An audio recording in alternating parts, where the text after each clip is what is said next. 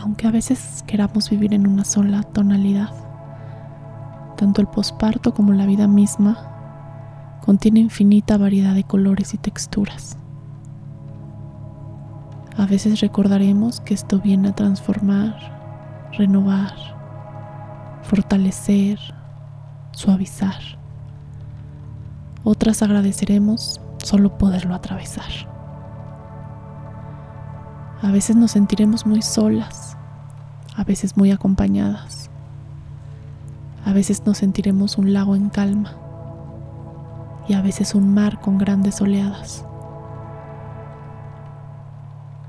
El puerperio o posparto es un plano paralelo, un portal de sensibilidad aumentada, donde tanto se amplifica la intuición como también se estiran los pliegues del dolor que se atoraron en nuestros distintos cuerpos, etapas, vidas.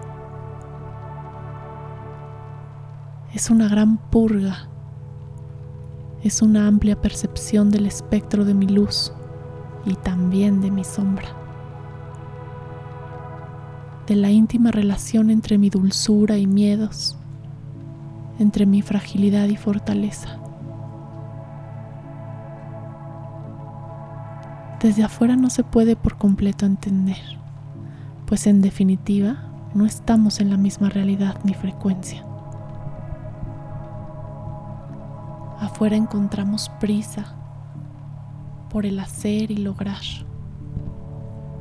Afuera terroriza pausar.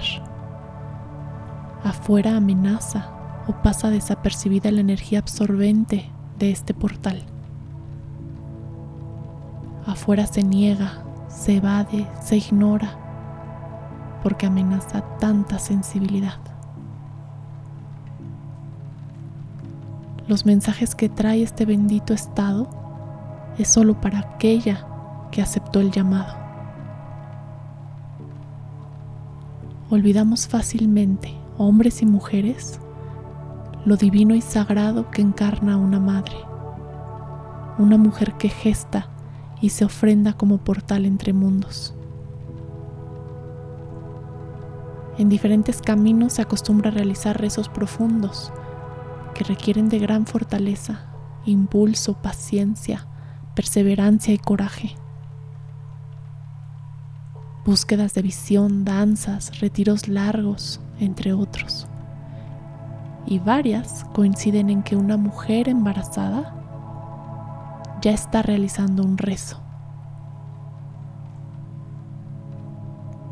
No realiza otro, pues consideran que su embarazo ya es el más grande de los servicios, el más grande de los trabajos. Leí hace poco.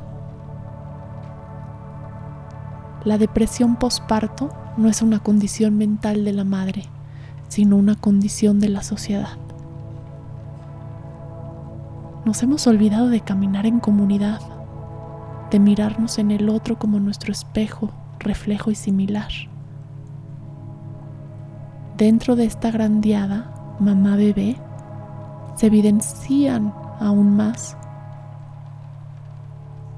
el mundo externo que respira deprisa y a gran velocidad, y su agenda apretada, de ruidos altos y miradas desconectadas, de constante y brusca actividad mental, de productividad y competencia.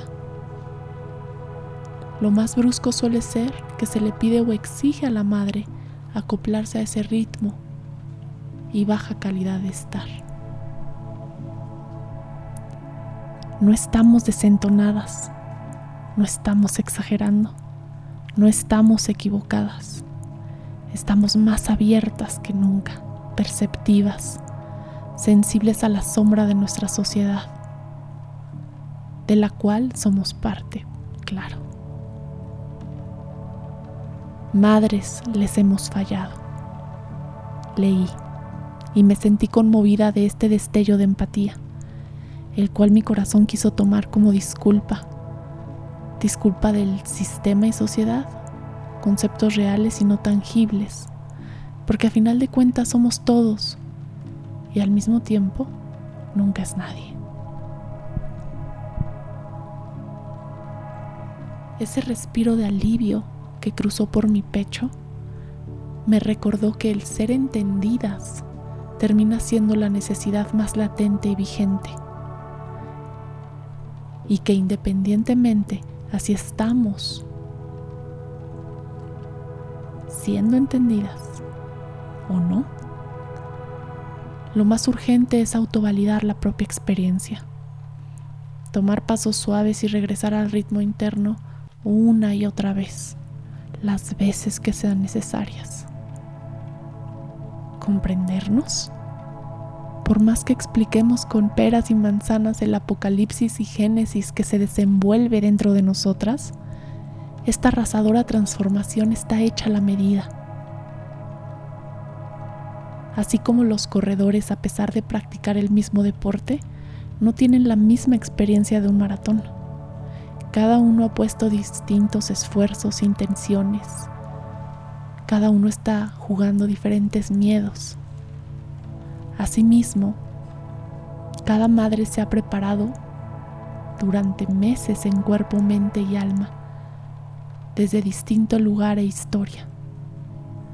La madre que ha sacrificado, soltado, abierto, explotado, transmutado en su propio recorrido, encontrará retos personalizados en este gran aro de fuego y transformación. Y precisamente por ello, los frutos que encuentre son tesoros jugosos que su renacer le permitirá saborear. Un abrazo desde mi propio portal.